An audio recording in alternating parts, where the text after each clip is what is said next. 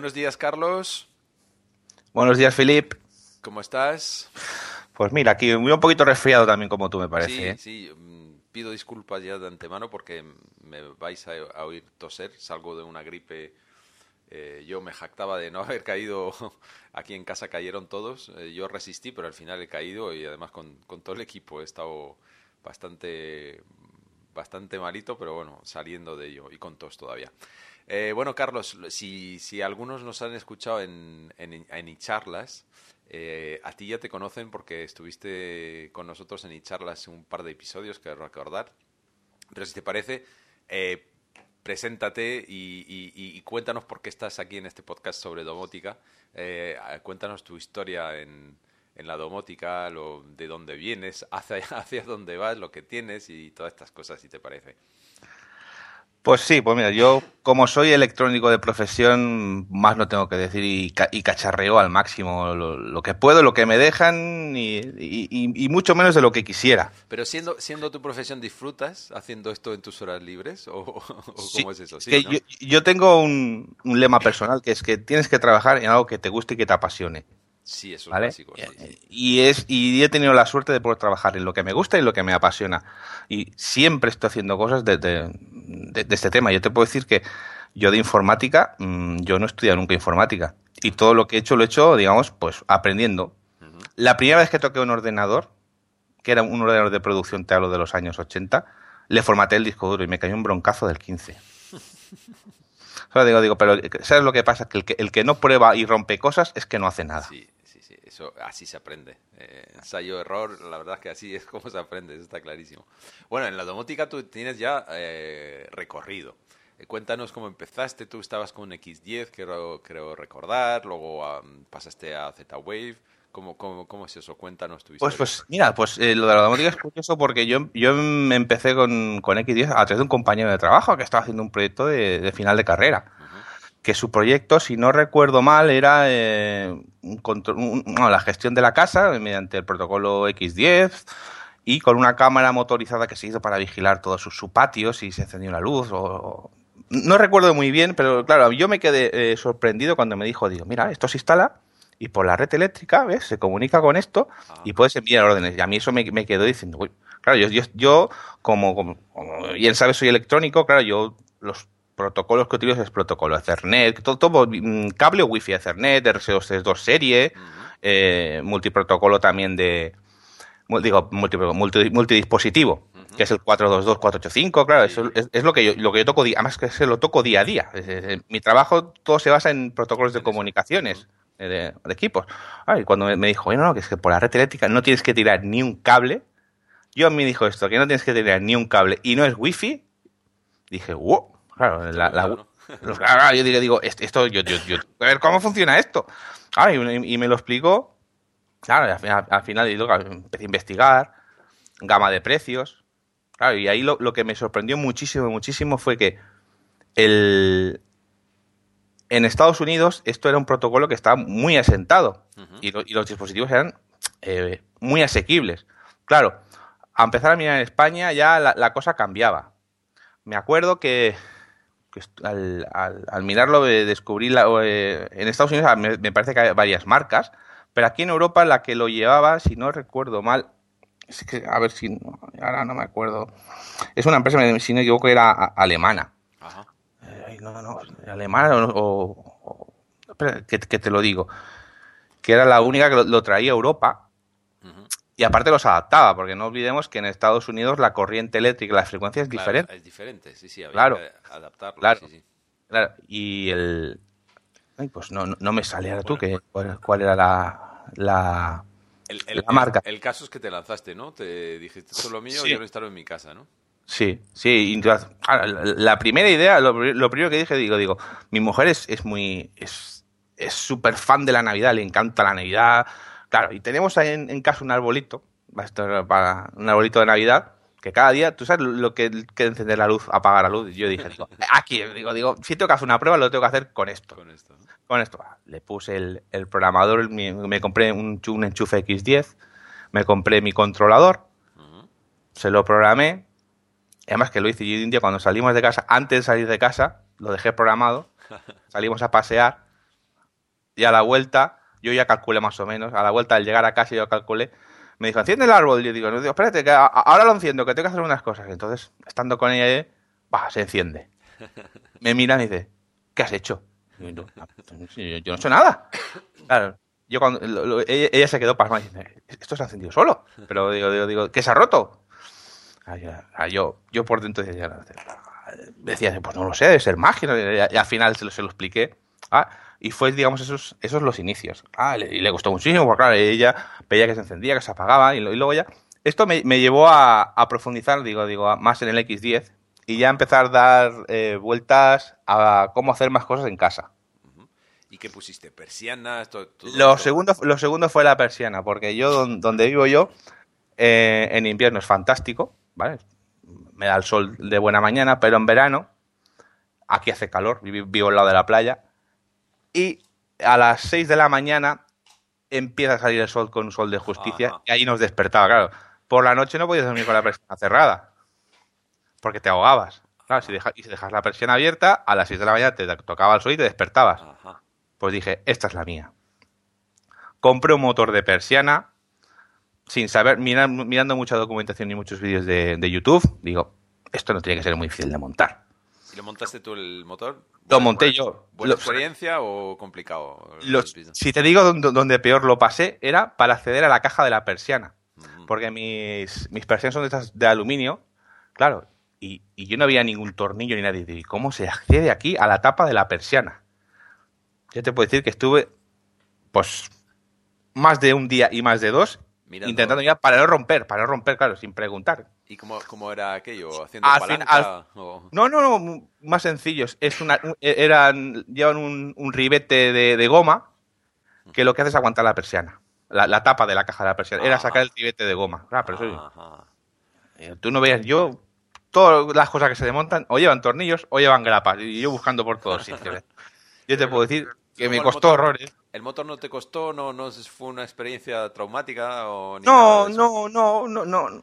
No, porque lo, donde lo, lo, pasas peor, digamos, es en nivelar los soportes del motor, porque el motor al final y al cabo aprovechas el, el las persianas van en un tubo eh, octogonal, sí. van enrolladas, pues lo único que es que meter ese motor, meterlo dentro. Dentro, sí. De ese tubo octogonal. Lo, lo, donde lo pasas, digamos, si tienes que ser un poquito más fino, es nivelar ese motor.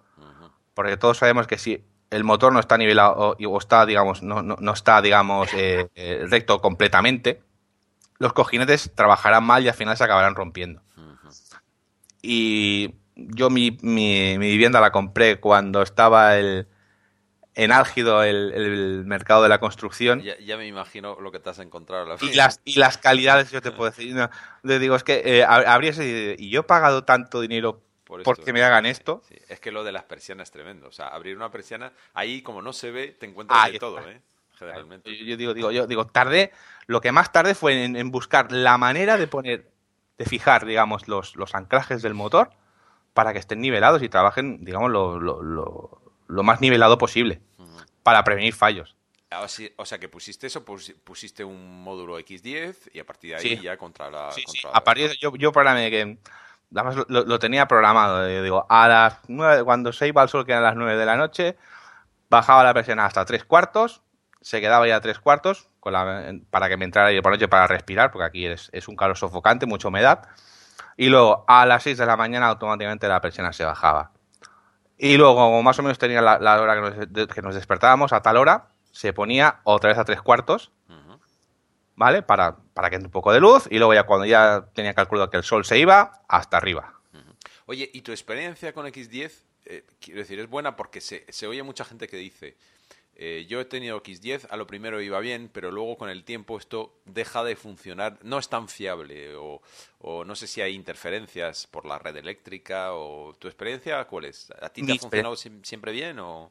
A mí siempre me ha funcionado bien, pero y, aparte te puedo decir que mi casa es una casa que está plagada de, cacharros conectados a la red eléctrica, pero, pero no te lo puedes imaginar interferencias ninguna. Incluso llegué a comprar un módulo que vendían en su, en su, en su tiempo, que era, digamos, para aislar tu vivienda del resto de la, de red eléctrica de, del edificio, para evitar eso de interferencias entre, si imagínate que varias viviendas tuvieran el X10, como eso se, se transmite por la red eléctrica, Claro, todas las viviendas comparten red eléctrica, Sí, dependiendo, sí, sí, dependiendo sí, la, la fase que tienes.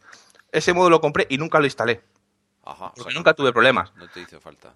Solo tuve un, un problema una vez, y, y- y ahora te vas a reír. Aquí en donde vivo yo hay mucha cal, y, y la cal sabe que es que es súper perjudicial para digo, todo lo- todos los elementos que, que lleven agua. Sí.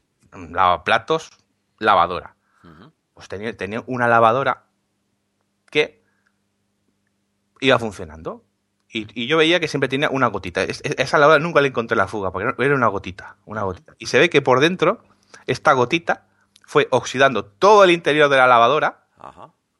hasta que llegó el día que se me cayó, eh, digamos que em- empezó a fallar el X10. Y Ujú. yo digo, ¿qué puede ser? ¿Qué puede? Veía que al- algunas señales se me retardaban. No llegaba a fallar, digo, así fallar, fallar. Había mucho más retardo de lo normal. Eh, Depende de qué enchufes. Y, y- y al final encontré que era la lavadora que estaba haciendo una derivación a masa, pero No me digas. pequeñísima, pequeñísima, sí, sí, pequeñísima, pequeñísima. Y, y entonces tuve que quitarle el, la, la- la lavadora, la tuve que desenchufar de la red eléctrica para que toda la, el XD me funcionara. Volviese a funcionar. Madre Pero es que la, la lavadora al, cabo de un mes hizo clon y se cayó el bombo y el motor. se, se la, se la llevaron, los que vinieron a buscar la lavadora, se la llevaron y yo detrás con una escoba barriendo todo el óxido que caía. Porque se destrozó por dentro. Madre mía. Y fue, y fue la única vez. Pero, eh, entonces, ¿por qué, ¿por qué luego te planteas pasar a Z-Wave? ¿Por, ¿Por qué razón? ¿Porque tu experiencia no es mala con X10? eh, ¿O el hecho de no tener el retorno de saber si la orden que has dado pues eh, se ha ejecutado? ¿O por qué dices, bueno, pues yo ahora es momento de pasarme a, X- a, a Z-Wave? ¿Por qué? Pues la, bidirec- la bidireccionalidad.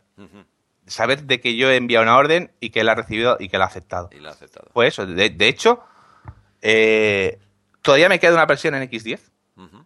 Que funciona correctamente. La- Las, las demás las, las he migrado nada más que, que por capricho y por tener y por tener una aplicación, digamos, eh, para funcionar mejor en movilidad.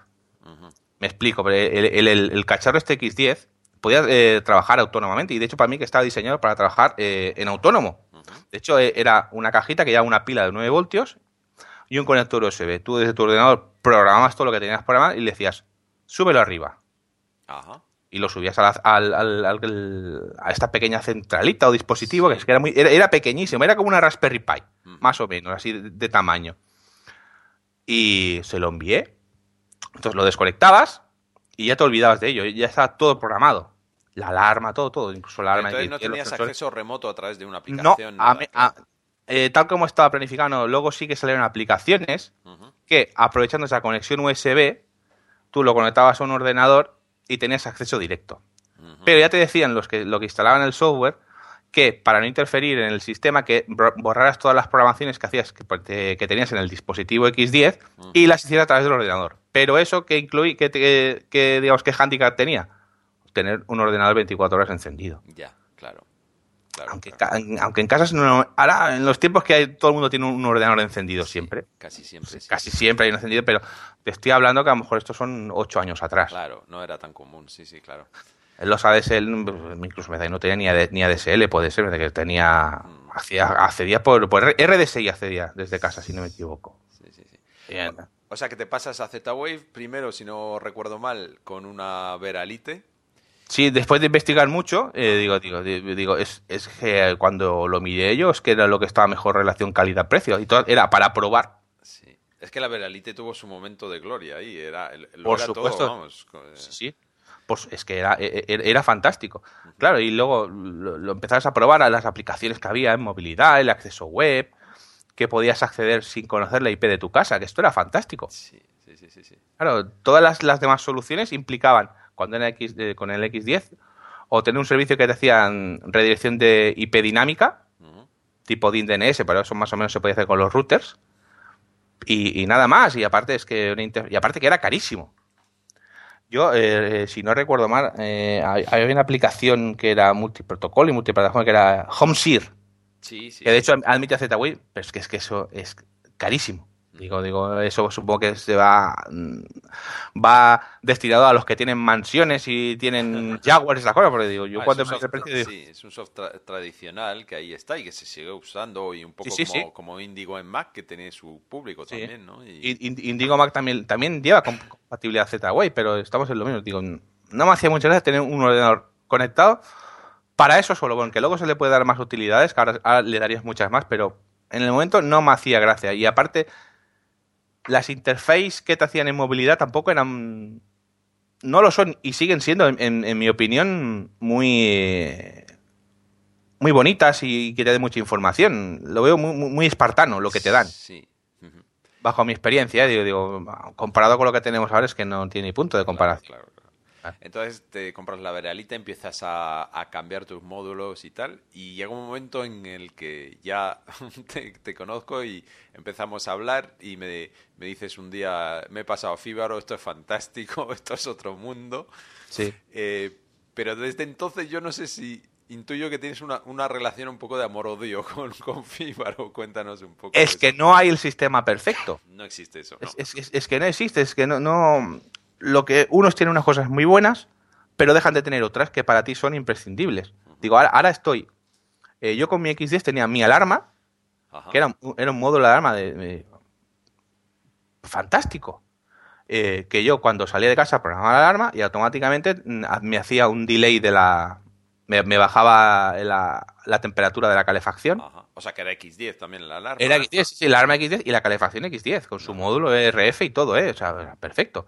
Y yo dije, digo, digo, esto en, en Z-Wave tienes, cada marca lo hace de una manera y, y unas funcionan. Yo, yo el de Fibaro todavía no lo he llegado a entender cómo funciona.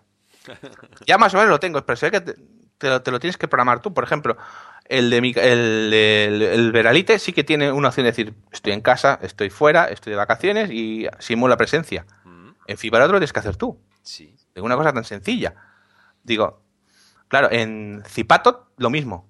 Tienes las opciones y luego te lo tienes que reprogramar. Hay dispositivos que no funcionan. Digo, el, el, el artículo que has escrito tú del, sobre el, el detector RFID de, de Zipato. Sí, ese no digo, va es- en, en es- el eso, eso eso sería lo que a mí me, salva- me salvaría. Ajá. Pero claro, digo, tengo una necesidad de poder poner algún cacharro físico en casa para desactivar la alarma, porque mi, mi madre es una señora may- digamos, mayor, como diga que, que es, una, es una abuela, me mata. Me dice, ella, ed- edad avanzada.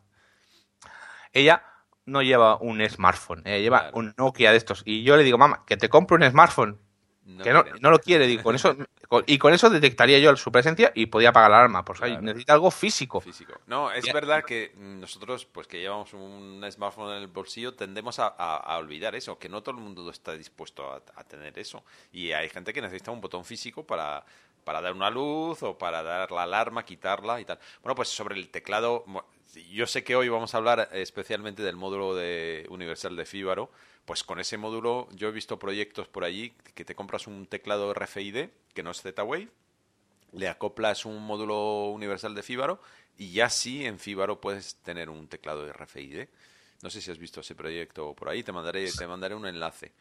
Pero sí que se, lo, podrías hacer de esa, lo podrías hacer de esa manera. Porque es verdad que el de Zipato, ese que he sacado yo, no es, no es compatible con Fíbaro.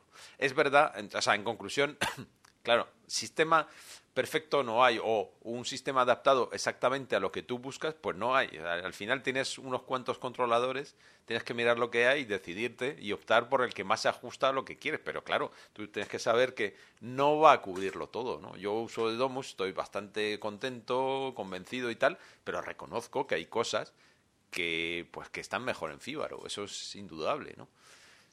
A mí, a mí lo que más me gusta de- Fibero la, la posibilidad que tienes en programar en, en Lua, de Sí. hacer tu- tus scripts. Es que esto, digamos, si no está hecho en Fibero, te lo puedes hacer tú. Aunque requiera tu tiempo, conocimientos y mucho, mucho ensayo, ensayo prueba y, y probar. A mí, por ejemplo, yo siempre, nunca me han gustado los sistemas en la- basados en la nube. A mí me gusta el, el control, digamos, local. Claro, eso es, eso es un. es- Eso o te gusta o no te gusta, es verdad. Sí. O sea, pa- para mí, resumiendo mucho, resumiendo mucho, el problema del sistema basado en la nube eh, al final es si el fabricante deja tirado. Es decir, si, si, cierra mañana el fabricante y tú dices, pues yo tengo un sistema, un controlador que está basado en la nube, cierran los servidores y ya no puedo hacer nada. Ahí sí, ahí sí que eh, objetivamente es un problema. Por lo demás, creo que cada vez es menos un problema, porque realmente, eh, por, ejemplo, en Fibero, que no está basado en la nube, pues ha habido un montón de problemas de acceso remoto y la gente pues no podía acceder desde fuera de su casa a su, a su home center, ¿no? No podía porque el sistema de, de acceso remoto de Fibaro ha estado meses eh, dando problemas. No sé si a ti te afectó, creo que no mucho, pero mm, a mí, no, no, no, me, no, me, afectó, para nada. A mí me afectó muchísimo, que es lo que me cabreó ya del todo y me, me impulsó a cambiar a, a Edomus, ¿no? Entonces, al final, siempre dependes de la nube, entre comillas. Dependes de una conexión a Internet, dependes de un servicio de acceso remoto del fabricante. Hombre, a no ser que tú, pues por VPN, accedas directamente a tu central de domótica, que también se puede hacer e incluso es recomendable. Y así no dependes de nadie, ¿no? Pero al final, yo que también era un poco reacio a los sistemas basados en la nube, resumiendo mucho, digo, el único problema al final es que el, el fabricante te deje tirado y cierre y ahí sí no puedes hacer nada. Por lo demás, la verdad es que yo en el, acceso remoto de Nedomus me va, es súper rápido, súper rápido. ¿Por qué? Pues, pues, evidentemente porque accedo a un servidor y, el acceso es muy, es muy rápido. Pero es verdad que es, es, algo insalvable. Si no te gusta un sistema basado en la nube, pues entonces no elijas Edomus, por ejemplo, o no elijas Zipato, que, que eh, son sistemas así. Entonces... Sí, pero, pero Zipato es diferente. Zipato es, es, una nube, pero es diferente. Se ve que utilizas la nube para hacer las programaciones, pero luego esa programación la, encapsula en, código que él entiende y se, y se, lo baja en local. Sí, pero eso eh, sí, sí, pero tiene un, para mí, desde mi punto de vista, tiene el problema de esa, sincronización que tú en la interfaz de Zipato, las últimas versiones, tienes que estar sincronizando siempre. Y esa sincronización entre lo que tienes en tu casa y lo que está en la nube no sé por qué, muchas veces da, problemas. Por otra parte, eso en, Edomus era, era un, a lo primero era un, sistema totalmente en la nube. Es decir, tú te quedabas sin internet en tu casa y ya no podías ni controlar tu instalación. Eso ya cambió hace mucho tiempo y también lo tienes en local. Eh, es decir, que yo me quedo ahora mismo sin internet y yo controlo mi instalación perfectamente sin ningún problema en Edomus porque ya es, es así desde hace mucho tiempo. Lo que ocurre es que no podría modificar la configuración de mi instalación, porque para eso necesito acceder al servidor. Ahí está la diferencia, eso sí es verdad. ¿eh? Ahí, está. Y sabes otra cosa que, no escucho a, nadie, de, que se queje.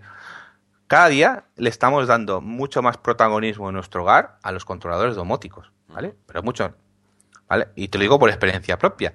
¿Qué pasa si un día tú tienes dispositivos que solo puedes controlar desde tu teléfono. Te imagínate que tú te, montas el módulo de calefacción y no te pones un termostato eh, programable. Utilizas un sensor, un DS1820 o el que lleva el sensor de humo o cualquier dispositivo que lleve medición de temperatura y lo utilizas como, digamos, como lector de temperatura y tú te haces la calefacción con tu controlador.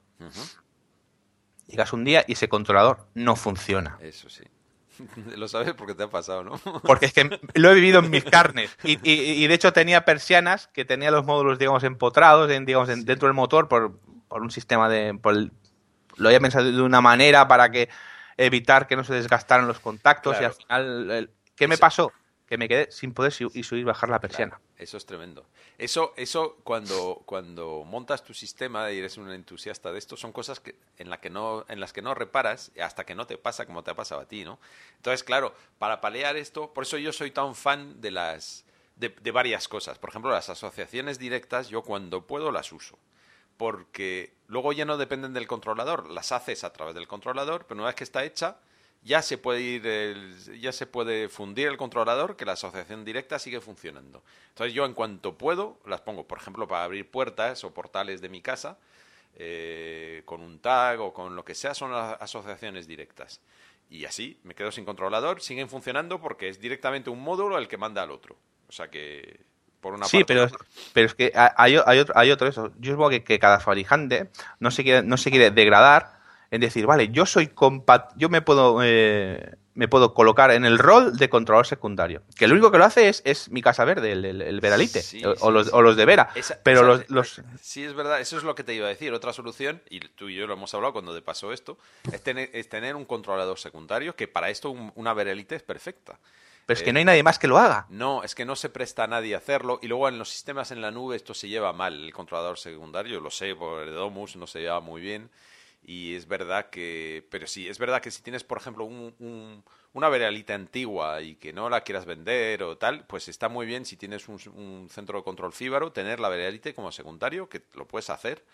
Y en caso de que te pase esto que te pasó a ti, al menos no pierdes el control de tu casa, porque a través del controlador secundario vas a poder seguir controlando la casa, que no es poco, ¿eh? O sea que... Yo te puedo decir que desde, desde, que me pasó esto, me ha servido como, como experiencia, decir, uy, ¿qué ha pasado? Entonces, a partir de ese momento ya pensé, digo, tengo que buscar un controlador secundario, eso fue, eso fue el primer paso. Y de hecho no tengo ninguno y sigo, y sigo buscando la mejor opción. Y lo segundo que fue, dice, yo todo lo que lleve en la casa tiene que funcionar si está cableado con algo cableado. Y de hecho, desde ese día bajé todos los módulos que tenía, digamos, en las cajas de las persianas, los bajé a, los cajetines de interruptor. Y todas, a todas las persianas, que es lo más importante, que en mi casa todas están automatizadas, incluso el toldo. Todos se pueden manejar en local. En local, sí. En local, por supuesto. Es básico. Eh, eso se aprendió de la experiencia. Y otra cosa que aprendes con la experiencia también es que, por ejemplo, yo en X10, con mis controles de persiana, puse un relé intermedio en la caja de la persiana para proteger, digamos, el módulo, para, para cuidar el módulo, para que no sufra en esos arranques y descargas. Siempre hay unas pequeñas chispas que, que al final lo que hacen es eh, degradar el, cobre de los contactos.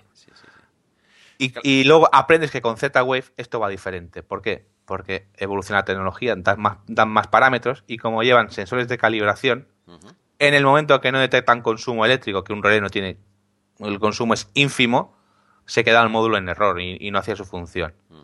Y ya los he tenido que quitar todos. Ahora, teóricamente, cuando ya veamos que un motor no va bien, no sube ni baja correctamente, en vez de gastarme los 3 euros que me costaría un relé, me voy a tener que gastar los 60 euros que vale un módulo porque se han roto los relés que hay, que hay dentro, mm. estos micromódulos. Sí, sí, sí, sí, Y, esto, lo aprendes, digamos, con... Claro, es que, claro, esa tecnología la, tiene, la tienes que aprender, o sea, tiene su curva de aprendizaje, de manejo y, luego necesitas experiencia y perspectiva para valorar todo lo que estamos diciendo, ¿no? Como si... Mm. otra cosa que yo aconsejo mucho es que eh, en ciertas cosas hay que tener siempre, aparte del mando manual, como tú bien decías, un sistema redundante yo hay, hay, cosas en las que no me, no me fío, por ejemplo. Eh, en, en, la calefacción, que tú sabes que tengo un, termostato Z-Wave con el relé, pues ese relé está configurado para que eh, si tú lo das manualmente, a los 10 minutos se apaga, solo. Para mí eso es un sistema redundante. Hay cosas que necesitan ser más inteligentes todavía porque el humano se puede equivocar o el controlador se puede equivocar y el módulo en sí tiene que tener una protección para evitar esas equivocaciones, ¿no? O, por ejemplo, otro ejemplo, en el riego automático, donde yo lo tengo con un, con un relé de fíbaro, ¿no? Bueno, pues yo no me fío totalmente de mi controlador. O sea, no me fío de, me voy de vacaciones un mes y pongo el riego y le digo, todos los días a las 10 de la noche me abres el riego durante 10 minutos al controlador. ¿Y si, y si el controlador se funde? Ahí está. Y, vuelvo a casa un mes después y está todo inundado y tengo una factura de no sé cuánto de, agua. no, pues entonces este lo que hago es decirle al, al módulo, decirle, Oye, si pasa de 10 minutos, tú te cierras. Te, diga lo que te diga el controlador, tú te cierras. Sí. O sea, hay que tener sistemas, todo esto lo aprendes con la experiencia. Sistemas redundantes donde sean cosas muy importantes. Una luz que se te quede encendida 10 días, ahora con luces LED no importa, no vas a gastar nada y no, no es importante. Pero en cosas de agua, por ejemplo, es un destrozo tremendo lo que te puede causar, ¿no? Sí, y aparte son cosas, digo, es, tú porque un, riego lo ves, porque tú imagínate que dejas abierta una tubería que tú no ves ni, ni que te puede generar una inundación, lo, el palo que te dan a final de mes cuando llega la factura y dices, pero ¿qué ha pasado aquí? ¿Qué he roto? te puede pasar que, que, te, que, te, pegues un susto, digo, digo, y la domótica está para ayudarnos a estas cosas, para controlarnos. Digo, no, si, si tenemos que estar, digamos, eh, peor de, de cómo estábamos antes con un sistema domótico, pues, ¿para qué lo queremos? la, la, domótica tiene que trabajar en beneficio nuestro. Sí, sí, eso está claro. Lo que pasa es que nosotros estamos en el, sector de esta gente que la domótica, aparte de aportarnos todo ese confort, es indudable que nos encanta porque nos encanta cacharrear. Entonces, Claro, pero no todo el mundo es así. Yo lo veo en casa. La gente en mi casa dice, ah, estupendo, esto, ah, muy bien, esto es muy, muy bien, se enciende solo cuando pasamos, perfecto. Pero esto otro no, lo, no le veo utilidad, ¿no? Y, a ti te ha costado dos semanas de pensarlo y hacerlo, pero ellos no lo ven, porque lo que ven ellos solamente es la parte de utilidad y confort, punto. pero no todo el mundo es como nosotros. tenemos que entender eso también, ¿no? Porque si no, en casa, pues no van a entender que tengas que sacar tu teléfono del bolsillo para dar una luz. Eso no lo van a entender nunca. Ellos quieren un botón, independientemente de que luego puedan hacer otras cosas, ¿no? Pero, pero ahí tenemos que entender un poco, un poco eso. Yo no sé si tu mujer está totalmente acostumbrada al tema domótico y, y, lo, lo, valora, lo, lo, quiere o tal, o, o si has encontrado ahí una resistencia por su parte o no que va al, contrario, yo digo, yo ahora muchas veces cuando estamos aquí, de momento no, no tengo automatizado el cierre de, persianas, ¿no? Por, por, ¿Por qué esto? Porque tuve que formatear la centralita y se me perdieron macros y ahora estoy, me las estoy dibujando en un papel a ver qué, exactamente qué, es lo que quiero hacer, cómo lo quiero hacer y hasta dónde quiero hacer, ¿vale? Pues ella, ella, cuando nos vamos a dormir coge su iPad, hace eh, modo irnos a la cama, baja las persianas, baja la luz y, y, lo hace perfecto. O sea que ya lo, disfrutábamos. Sí, sí, sí. Y, aparte es que además lo, lleva en, su iPhone, la aplicación de Fíbaro. Y ella más de una vez ah, chequea cómo está la, la, persiana. Aunque he de decir una cosa, que mm, no sé si es solo en, en Fíbaro, pero a veces no concuerda cómo está la persiana en tu aplicación de móvil a cómo está realmente. Y no, y no sé si es de, si depende ya, digamos, del, software iOS, que sabes que en segundo plano solo te deja estar cierto tiempo. Ah, sí, igual es eso, sí. sí, Yo creo que es, que es, que es eso, porque lo, lo, tengo que hacer una, una, comparación que no tenía en el momento con, desde la aplicación, digamos, en local. Pero eh, volviendo al tema del controlador secundario, sí. ¿vale? Eh, yo te puedo decir, digo, digo, que he investigado tanto eh, Edomus eh, el Veralite que sí que lo tiene. Zipato, en una versión de firmware había un botón que ponía que hacía eso, pero en los foros decían que ese botón lo habían puesto, pero que todavía no estaba implementado. Y ahora ese botón ya no existe. Para mí que se han echado atrás. Sí, sí, sí. Es que yo creo que no quieren. De hecho, por ejemplo, Fibaro, hasta donde yo sé, el Fibaro admite controladores secundarios, pero ponerlos como secundario no, no te deja, hasta donde yo sé. Yo, yo para mí que eso es, para ellos es una degradación. ellos no se quieren degradar hasta el, el segundón. cuando, cuando, cuando es, es, es, una cosa que puedes vender a más a más, porque a, lo mejor por tener esta funcionalidad vendes más centralitas de estas. porque tienes una persona que se compra una centralita A, porque le, por diferentes motivos, porque le venía, y luego se compra una centralita B, que puede ser la suya. y, les vendió un y le has vendido un producto a uno que no confiaba en tu centralita como, como primaria, pero lo tienes como cliente como secundaria. Sí, sí, sí. Y ya estamos en, lo de siempre, ¿no? las fobias de los fabricantes, ¿no? En Edomus se puede hacer, yo ya he aprendido a hacerlo, pero siempre con una Edomus y siempre basado en la nube. Es decir, tú puedes tener en tu cuenta dos Edomus, una eh, como primario y otro, otro controlador como secundario, en cuyo caso pues tendrías esa, esa redundancia, pero con dos Edomus, ¿no? Eh, sea que es verdad que los no, no se prestan a ello los fabricantes. Es como. Incluso estuve mirando, mira, hace poco eh, estuve mirando el, modulito este que se pone la, el, Raspberry. Sí. Lo, lo, llegué a mirar, pero no he encontrado documentación, pero eso es lo que me, es lo que me ha tirado para atrás. la aplicación GDOM, esta que me recomendaste, que la mirara. Sí. de hecho, la tengo instalada, mm. pero es que va lentísima. Va lenta. pero yo creo que es, un, problema de hardware porque he visto que han sacado ahora un, una placa propia. Una placa propia. Eh, bueno, propia, bueno, bueno, es, es, es, una comercial que ellos la, la han puesto el logo y, le, y, se la han hecho. Con más hardware y tal, eh, y quizá han visto ahí limitación de hardware y han querido... Hombre, que esto se, soluciona con la Raspberry Pi 2 que han sacado ahora, que está agotada en todos los sitios. Y que por suerte yo me parece que hoy me llegan dos unidades. Nada menos. Porque se, sí, he, pedido dos. luego te explicaré el por qué. Seguimos hablando de esto, que eso llegará al, siguiente tema. Y yo y la del Gidom está bien, pero es que yo le falta, la, veo muy verde. No sé si tú la has visto, te has podido hacer alguna. Sí, sí, está, está, está progresando muy rápido y, muy bien en buena, en buena dirección, pero yo creo que todavía le falta recorrido, efectivamente. efectivamente. Eh, tú que dominas francés, pues aunque lo pongas en inglés, salen todavía muchísimos mensajes en, en inglés. No me atrevo ya a ponerlo en español, ya, aunque está disponible, pero yo ya soy, te digo, digo, si en inglés no está, en español va a estar pero, pero, es un proyecto joven que en poco tiempo ha evolucionado mucho. Entonces, yo confío bastante en que. Lo, que me desconcierta un poco es el, ese movimiento último de eh, con una placa propia. Me ha desconcertado un poco eso porque creo que no ayuda a, difundir el proyecto como tal, ¿no? Es decir, de, decir, bueno, tú tienes ya una Raspberry Pi, pues ya está. Eh, bájate, bájate GDOM y te lo instalas y tal y cual. Parece que evolucionan hacia un modelo comercial donde van a venderte un pues eso, un, producto ya más cerrado y tal. Y al final dice, bueno, ¿y por qué me voy a ir a esto teniendo, teniendo ya otras ofertas que parecen mejores, mejores, ¿no? Eh, en Fibaro, o en Edomus o en, en Zipato. Eh, e, ese movimiento mm, no sé, no sé cómo interpretarlo, ¿no? Parece que se van a un modelo más comercial y me ha gustado menos.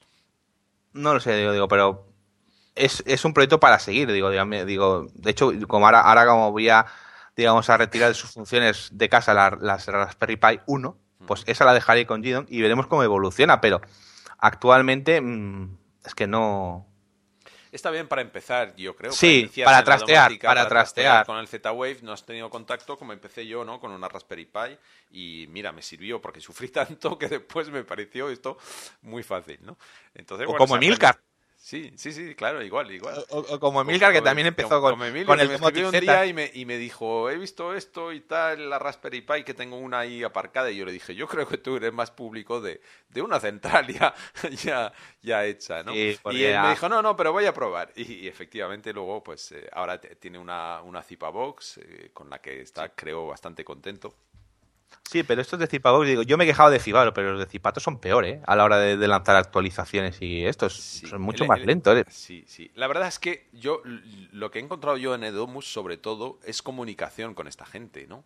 Pero no porque sea yo ni francés, ni porque lleve el blog, sino porque creo que atienden bastante bien a, a sus usuarios. Es una empresa pequeña y atiende, y sobre todo actualizan mucho para dar cobertura a todos los módulos que van saliendo. Para mí esto es básico, ¿no? O sea, has visto cómo han integrado un montón de... Bueno, casi todos los módulos ZWeb están integrados en Edobus. Eso a mí me llama mucho la atención porque tienes mucho donde elegir, como el teclado RFID de Zipato del que hablábamos, pues ellos lo integraron hace un montón de tiempo. Y luego han integrado ahora recientemente el Nest, han integrado el termostato Netatmo, en fin, creo que para mí como usuario esto es importantísimo. Tener una plataforma donde sabes que actualizan y meten los productos nuevos. Eso es lo que me ha impulsado mucho a, pasarme de Domus, ¿no? Independientemente de que, evidentemente, no es un sistema perfecto, ni mucho menos. Pero eso me atrae mucho, ¿no? Y es verdad que en Fíbaro, desgraciadamente, hace tiempo que ellos no, yo creo que no contestan a nadie, ¿no? Que les escriba. Sí, no, no, eh, pues, eh, no, no, que les he enviado un correo sobre este tema y me han contestado. Ah, y de hecho, sí, sí, sí, yo les pregunté por qué no podía incluir estos módulos de, de persiana, que sabes que tengo unos módulos por probar, que los tengo instalados y eh, cuando tenga tiempo haré una review, porque tengo tres, cada uno que tiene unas peculiaridades, y en, en Fibaro me he encontrado de que a excepción, a excepción del, suyo propio, los demás no llevan, digamos, la plantilla de, parámetros y, eh, configurada. Y les escribí. Tardaron en contestar, una semana me parece, pero me contestaron. Y si bien es cierto de que en la última versión de, software que sacaron de la central, ¿vale? Eh, tiene un icono que te avisa y dice, mira, estos dispositivos no tienen plantilla. Digamos, la plantilla es, digamos, eh, la relación de parámetros que puedes modificar y con sus valores eh, por defecto. ¿vale? De hecho, te avisaba. Pero han puesto un botoncito nuevo que tú, digamos, los programas, te coges el manual del dispositivo, los metes a mano, que no queda tan bonito porque no tienes deslizadores ni nada, porque todo se basa en, códigos y números, ¿vale? Pero si tú los programas, tiene una, opción que pone exportar eh, plantilla de dispositivo. te lo digo de memoria, ¿eh? Y te genera un archivo XML que si tú se lo envías a Fíbaro, ellos lo miran, lo revisan y dice que luego lo ponen para futuras actualizaciones. y, me contestaron eso, digo, digo pues, pues está bien pensado. Digo, digo, porque de, ser una empresa tan cerrada, de que no te comunicaban, de que todo... Sí, ya es un logro eso. Pero claro, es que tampoco actualizan, bueno, no sé qué calvario estáis pasando los que tenéis, eh, pasáis por las betas estas, creo que algunas han han sido tremendas, ¿no? Algunas sido tremendas, pero no, desde que fueron al CES, que para mí que dijeron, a ver, todo el departamento de programación que se ponga a trabajar en eso, esto tiene que funcionar. Y de hecho, yo lo que tengo ahora lo tengo muy estable. Lo que sí han dejado de lado las aplicaciones de iOS Android, que en la última actualización que hicieron en iOS ya, ya te avisaban de que no ibas a disfrutar de las notificaciones. Ajá. Eh, pero es que además te lo pone, ¿eh? Debido a un problema con iOS 8, ahora no estarán habilitadas las, las notificaciones. Pero es que esto. Y se quedaron tan panchos, ¿eh? Pero bueno. Bueno, pues ya, ya está todo dicho. Quiero decir que, bueno, ahí hay controladores, hay empresas distintas. No hay nada perfecto, eso hay que asumirlo. Eh, pero es verdad que esa tecnología Z-Wave, eh, para mí eh, para mí es muy satisfactoria en, globalmente. Quiero decir que independientemente ya de que cada marca de tu controlador te pueda satisfacer más o menos por esto o por lo otro. Pero no sé tú, pero globalmente tú que has estado en X10 y en, Z-Wave, eh, ¿cómo, ¿cómo, ves este Z-Wave ahora mismo? Es que yo lo veo muchísimo mejor, me da muchas más posibilidades. pero, pero, muchísimas. Claro, eh, eh, todos los, los, módulos, los micromódulos son muchísimo más pequeños de lo que había en Z10. ¿Vale? Aunque hay algunos que cuestan más de meter que otros, dependiendo de las cajas, pero claro, la, integración, la, estética, el, buen hacerla, digo, sobre todo la bidireccionalidad, que te enteres. yo le envío una orden y sé que le ha llegado.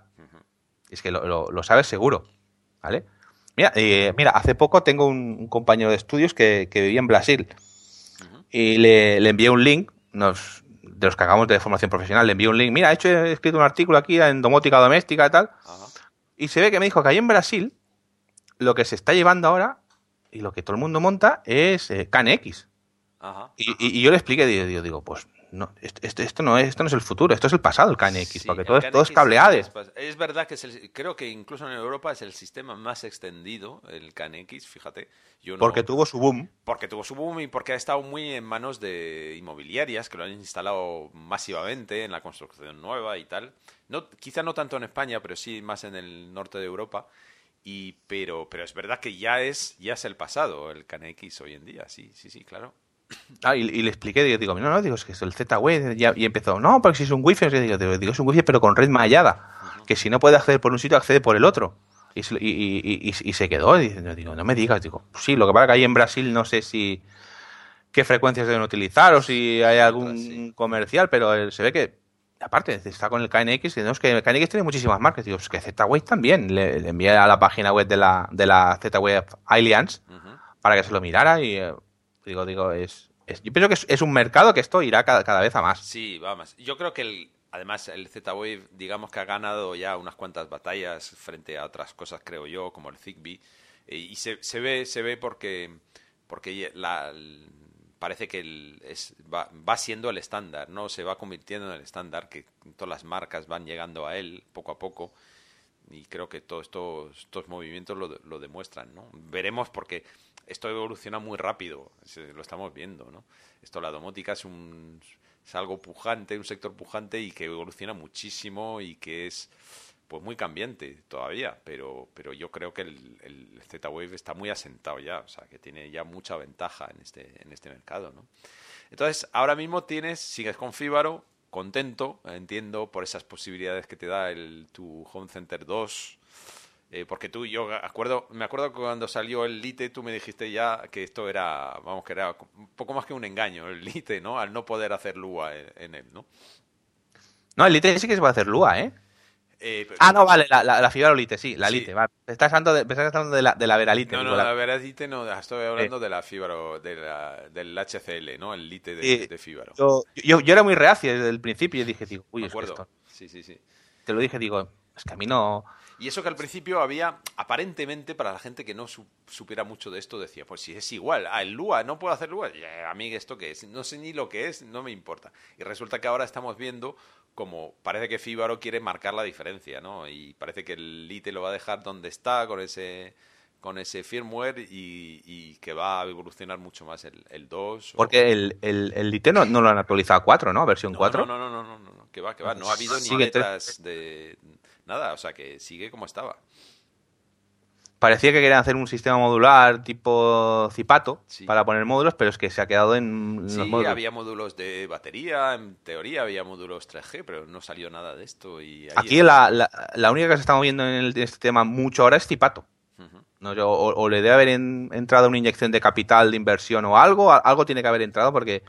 Sí, hay, lo, que me gusta de, de, Domus y también de Zipato es su apertura a, ya te digo, a muchas cosas, ¿no? Hemos visto cómo han incluido Nest en, en Edomus, por ejemplo, y luego ahora yo, em, que estoy empezando a, probar y disfrutar muchísimo los módulos en Ocean, que no sé si los has probado, que es esa tecnología sin, sin pilas, que es fantástica y que es súper fácil de integrar y a mí me encanta que mi controlador me ofrezca esto, ¿no? Y Zipato también va por ahí, tiene un módulo de Notion para ofrecer esto. Sí.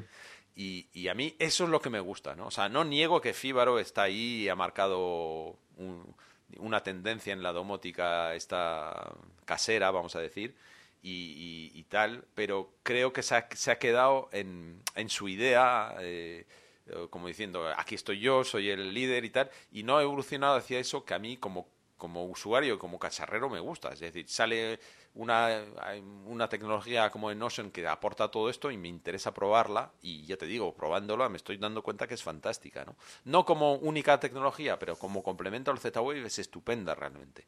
Entonces, me gusta un controlador que me ofrezca esto. Estoy deseando a ver por dónde va Fíbaro, que no sabemos nada del Z-Wave Plus en Fíbaro, a ver qué hacen. es que no, sabes nada, no, no sabemos nada. Y, pero de hecho es que, es que Fíbaro lo que tiene, lo que sí tienen una tremenda y unos, y unos genios es en marketing. Sí. Son unos genios en, en diseño de interface ahí, es, que te entran son fantásticos en el marketing, realmente es un marketing buenísimo a la altura casi del, del, del de Apple, por ejemplo. Pero claro, el problema que tienes es cuando ya te das cuenta que hay un, un, un precipicio entre ese marketing ah. y la realidad. Y ahí ya, cuando ya eres usuario, dices, pero ¿cómo es posible que me lo pongan tan bien y que al final eh, pasen estas cosas, ¿no? Eh, es eso un poco lo que falla, ¿no? Eh, en Fíbaro. Más comunicación, más, más, que sean, que reaccionen más al mercado, les pediría yo, más apertura, todo esto, ¿no? A pesar de que el producto que tienen es fantástico, ¿no? El, el HC2. Eso, de eso no tengo duda. Y, y, no es más, el HC2, por mucho tú lo, que la carcasa que le han puesto, es un puñetero PC, ¿eh? Sí, sí, sí, basado, basado en Linux que tiene una mochilita, incluso tiene un pendrive, que es el que hace de disco duro, ¿vale? Una GPIO para, para utilizar los LEDs que tiene y, punto y, bueno y, la interface Z-Wave. Yo para mí, si esto si quieren digamos evolucionar a Plus, yo con las HC2 yo le diría, señores clientes, ustedes que tienen la HC2 normal, les vendo el adaptador USB que hay dentro.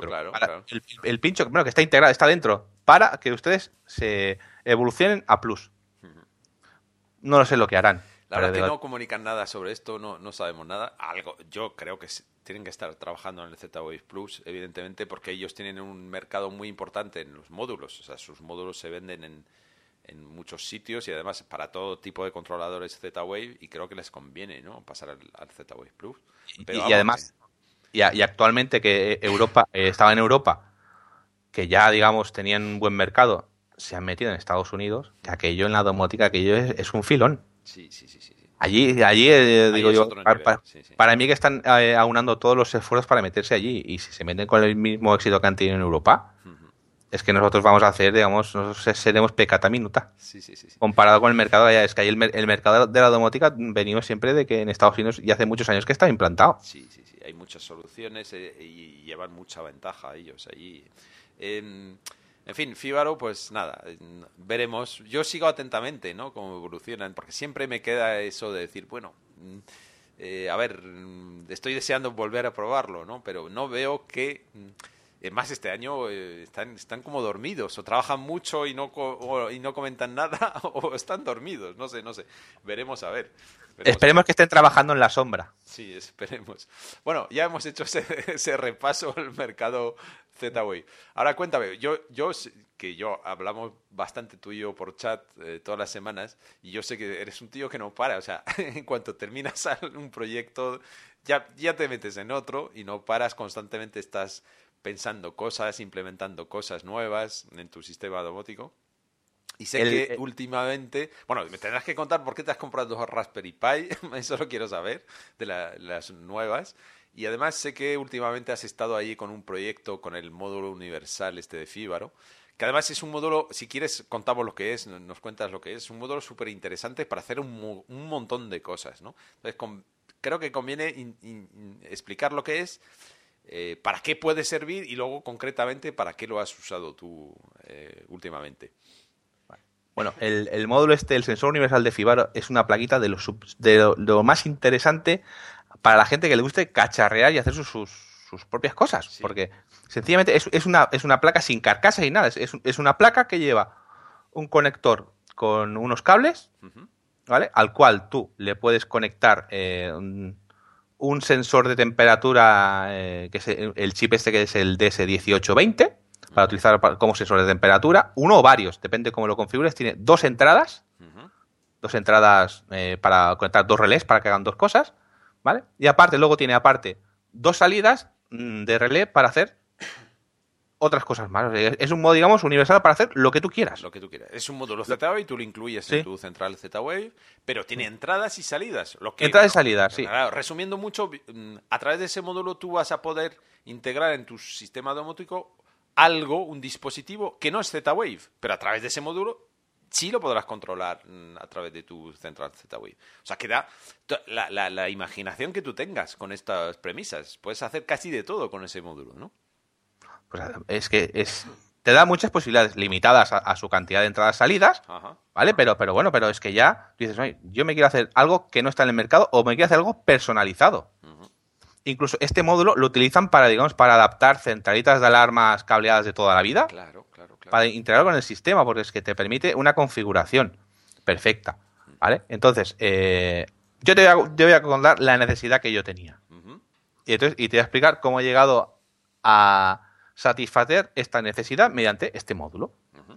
Como todos sabemos, eh, con las centralitas de música podemos programar eh, programación horaria, ¿no? Y hacer ciertas cosas para que se hagan a ciertas horas de la mañana.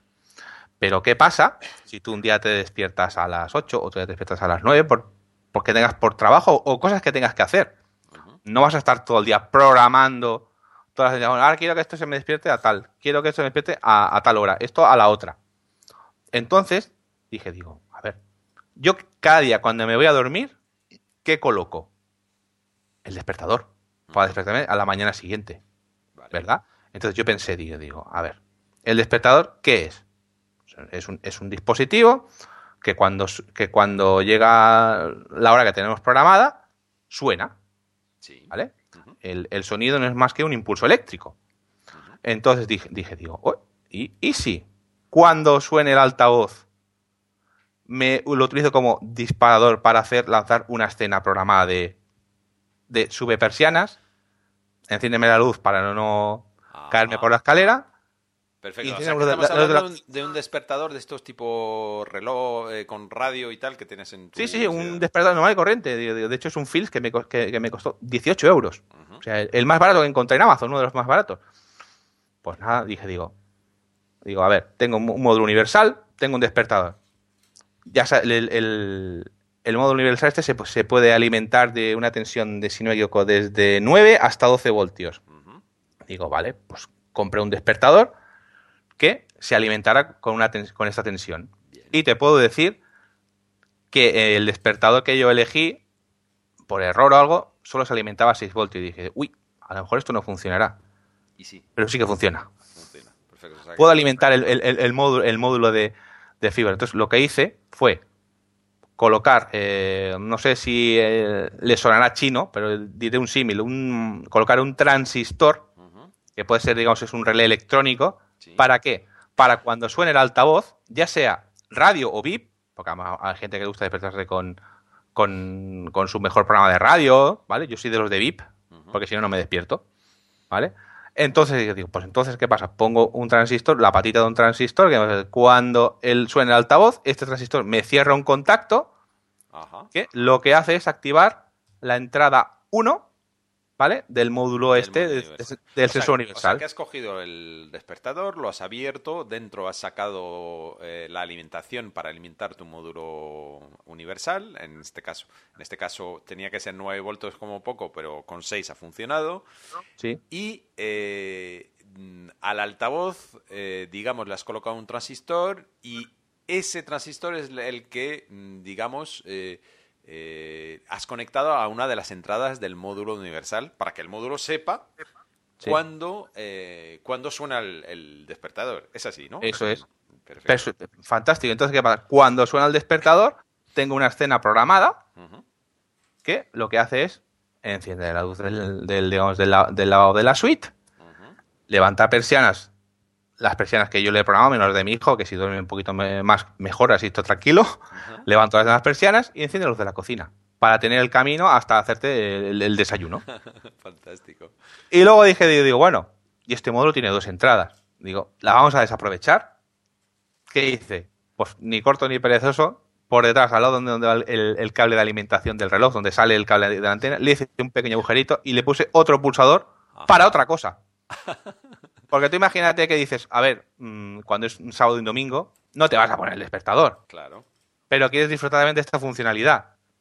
Vale, que si enciendo la radio puedo hacer lo mismo, pero la, tengo, que volver a, la tengo que volver a apagar. Pues entonces ese pulsador me activa otra escena que es de fines de semana. Eso es. Y hago otras cosas. Te, hace lo mismo, o sea, otras cosas, pero esta vez pulsando el botón cuando ya te despiertas naturalmente, digamos.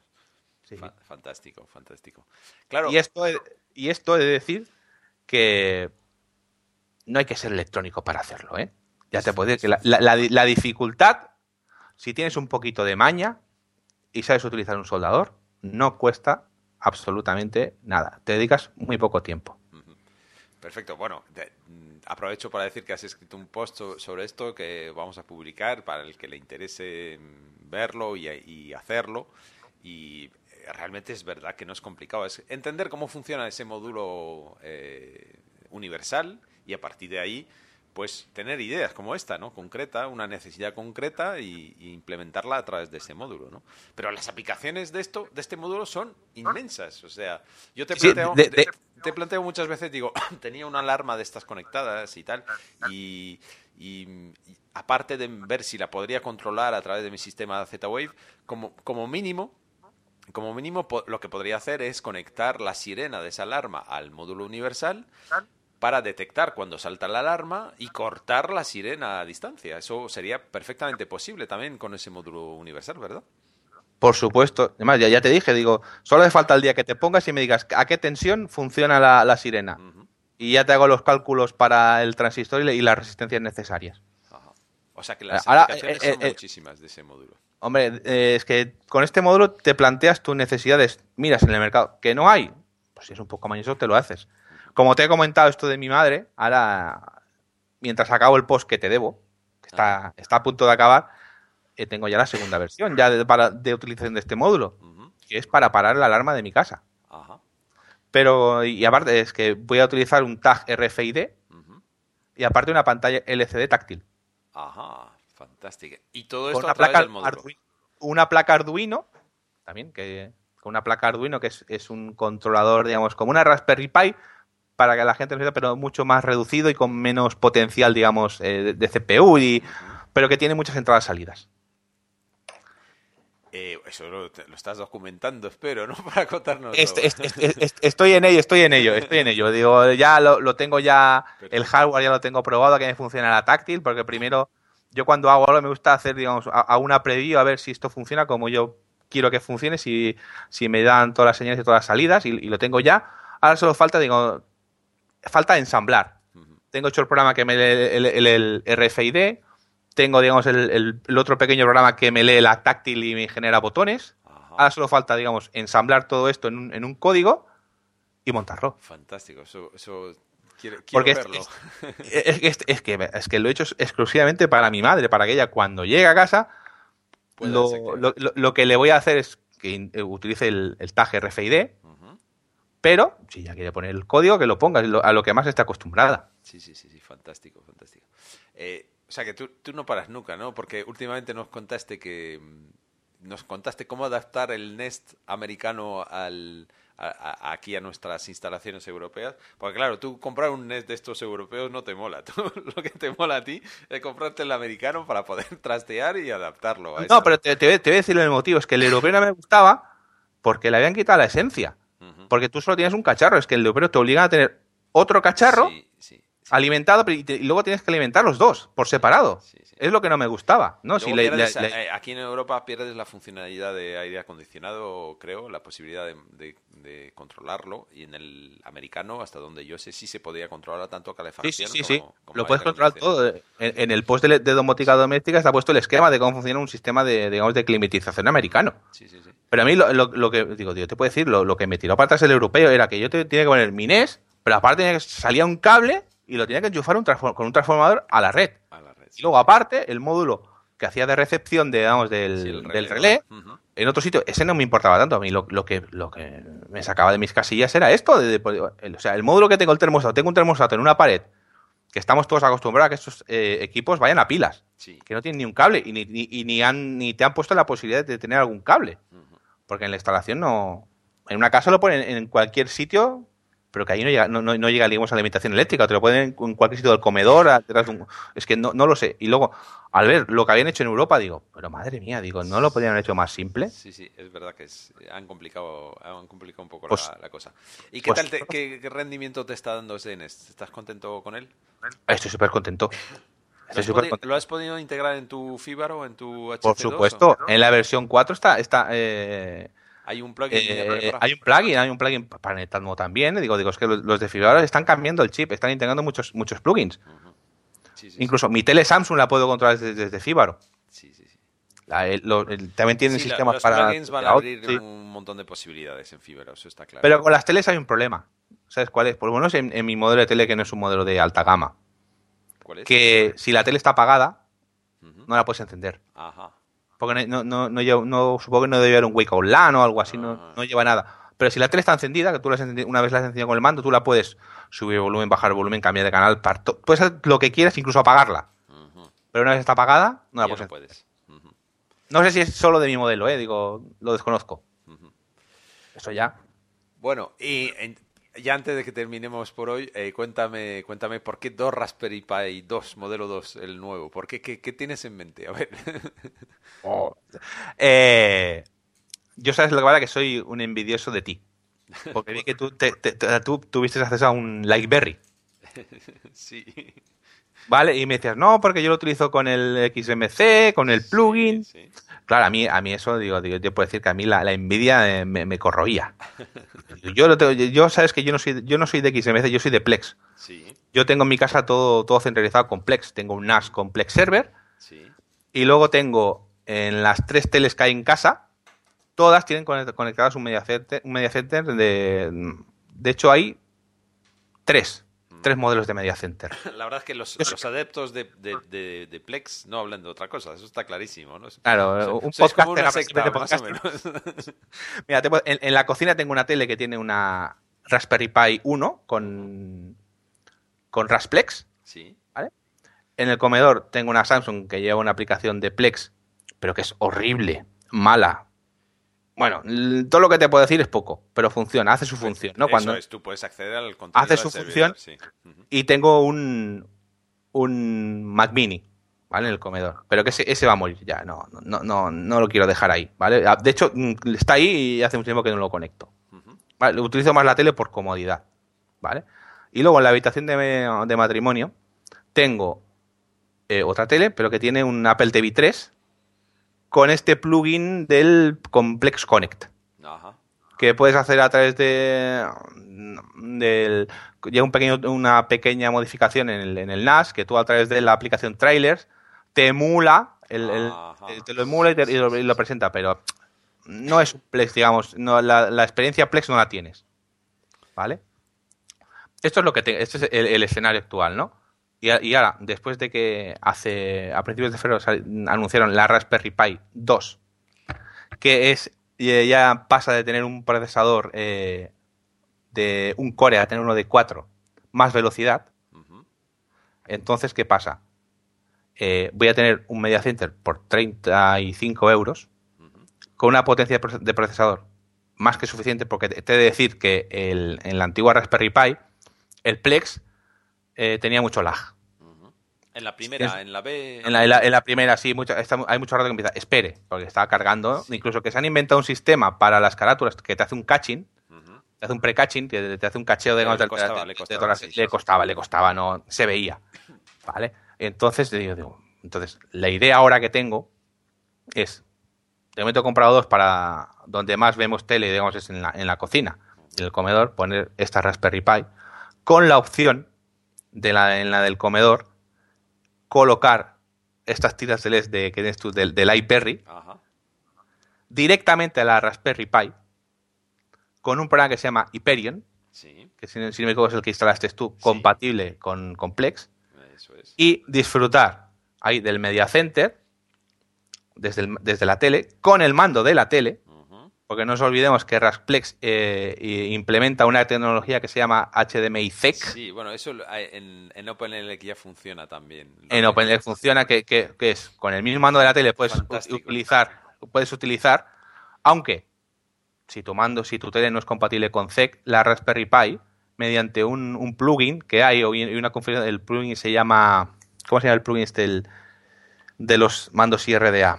Eh, Ahora, ahora el Link, Link, no, no, Link, es- no, eso es de Microsoft, ¿no? ¿O Link.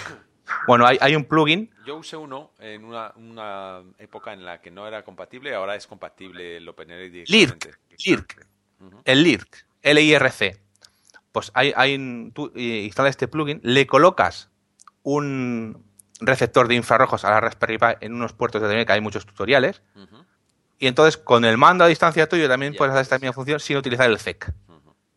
¿Y con esto qué haces? Pues claro, yo la idea es utilizar, eh, utilizar el ZEC para que para esta Raspberry Pi le colocas dos velcros, la pones detrás de la tele, el consumo es ínfimo, no se ve nada y puedes disfrutar de los media center como Dios manda. Sí, sí, sí.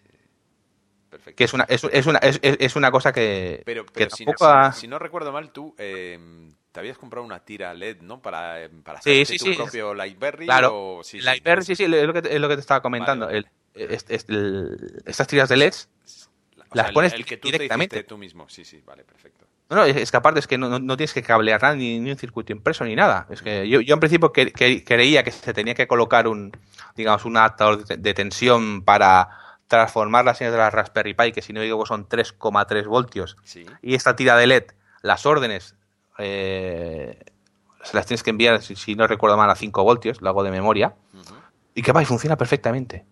No hace falta ningún circuito adaptador. Tú, ¿Y esta tira de le- LED. ¿Qué LEDs compraste tú? ¿De esos planos que hay ahora o como los...? Tienen que, te- tienen que tener un controlador, eh, no, no son, digamos, un LEDs eh, puros y duros. Es un LED, pero que cada LED lleva un chip, un microchip, que es el V2801, ujú. ¿vale? Que esto lo que es, digamos, es, tú manejas el LED, no, no digamos, por, por corriente eléctrica, tú, tú le das corriente y eso no se enciende.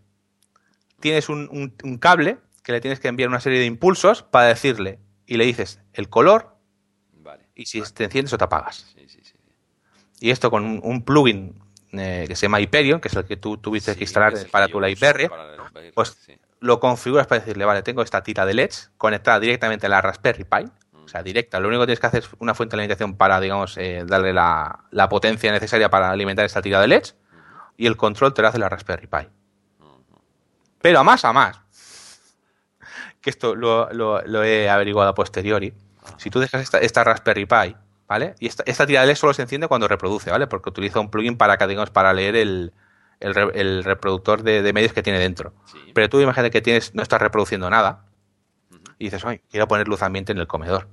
Pues hay aplicaciones tanto para Android como para iOS que acceden a, a la Raspberry Pi Sí. y tú puedes poner las luces del color que quieras a la intensidad que quieras. De, de hecho, se puede hacer eso, eh, se puede hacer a través de, de XBMC, en mi caso te hablo.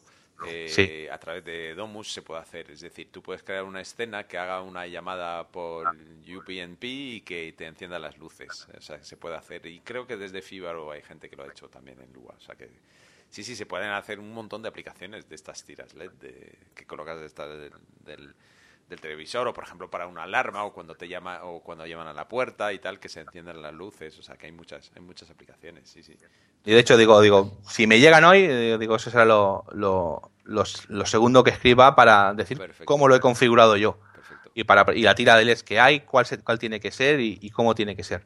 Bueno, pues ya nos comentarás entonces el, rendimiento de esa Rasplex con, con, las, el modelo 2 de la Raspberry Pi, a ver si mejora mucho. Que debería, ¿no? Debería, en teoría. Yo he visto, yo he visto vídeos en YouTube y el lag es imperceptible. ¿eh? Ajá. Y yo te puedo decir que tengo una... Es que yo soy un gran consumidor. Yo tengo un NAS de, de 6 discos. Bueno, es de 8, pero solo tengo 6 ocupados. De 3 teras. Imagínate lo que tengo yo ahí de, de, multimedia. ¿Vale? Claro, digo, digo, a mí me interesa esto de que funcione. hay muchas series, tiene que cargar muchas imágenes. Claro, ahí, está el problema, que tiene que cargar muchas imágenes.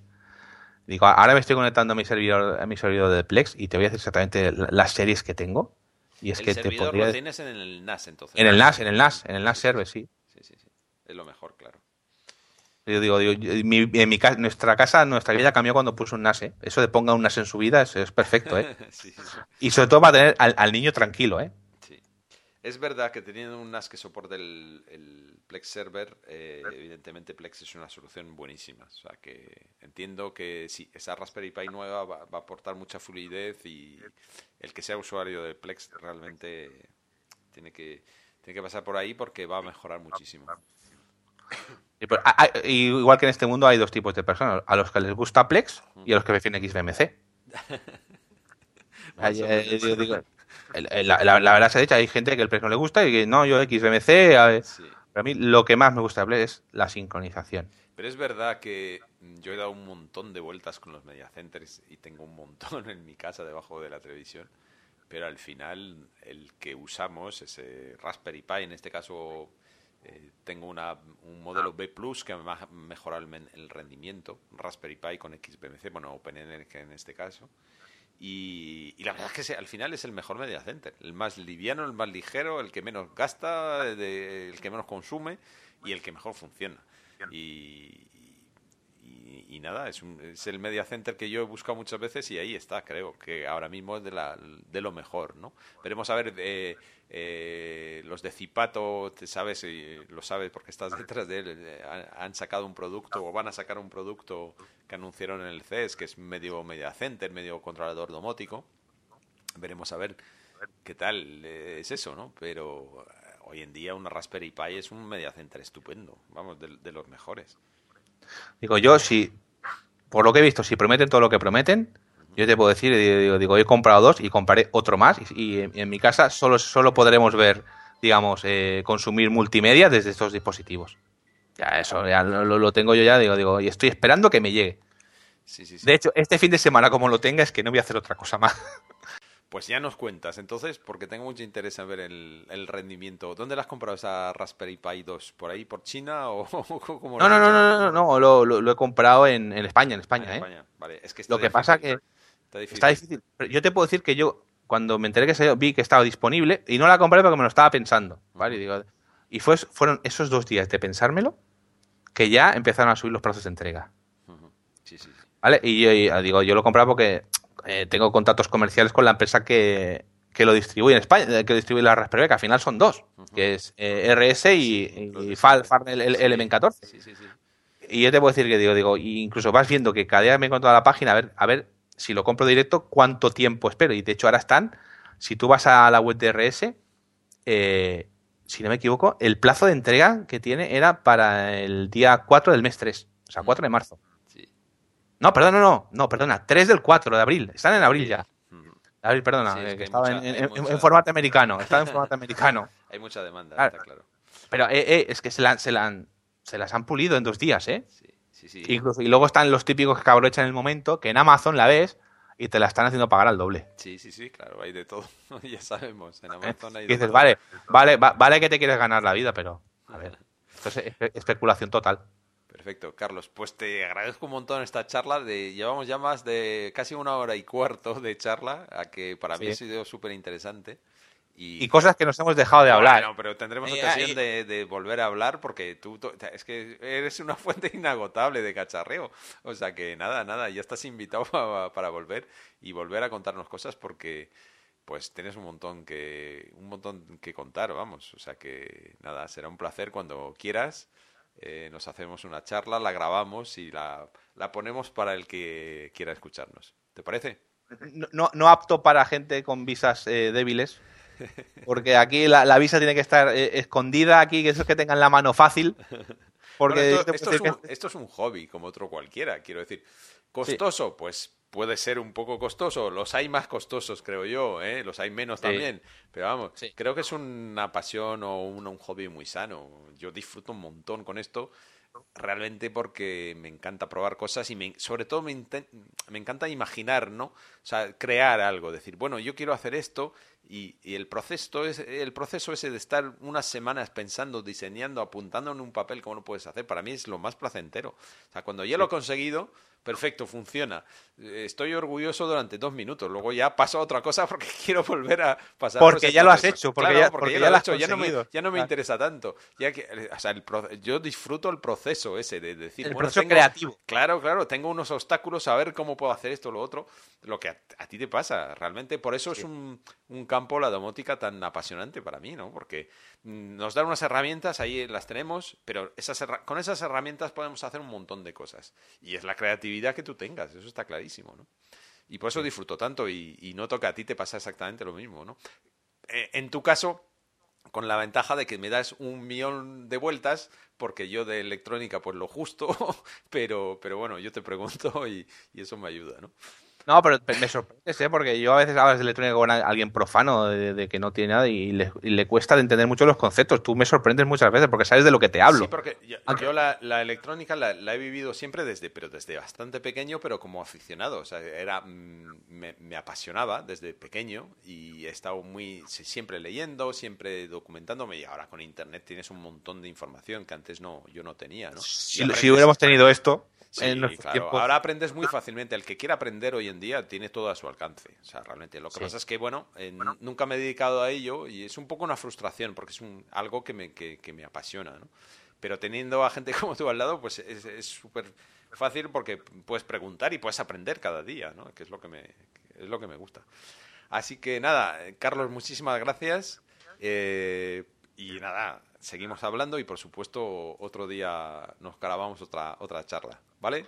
Eh, cuando tú quieras, Fili, ya sabes que, que, que, yo mi tiempo te lo dedico cuando te haga falta. Perfecto, te lo el poco, el poco que me queda, el poco que me queda de con mi hijo, pero bueno. te lo agradezco un montón. Hasta pronto, Carlos. Venga, hasta luego.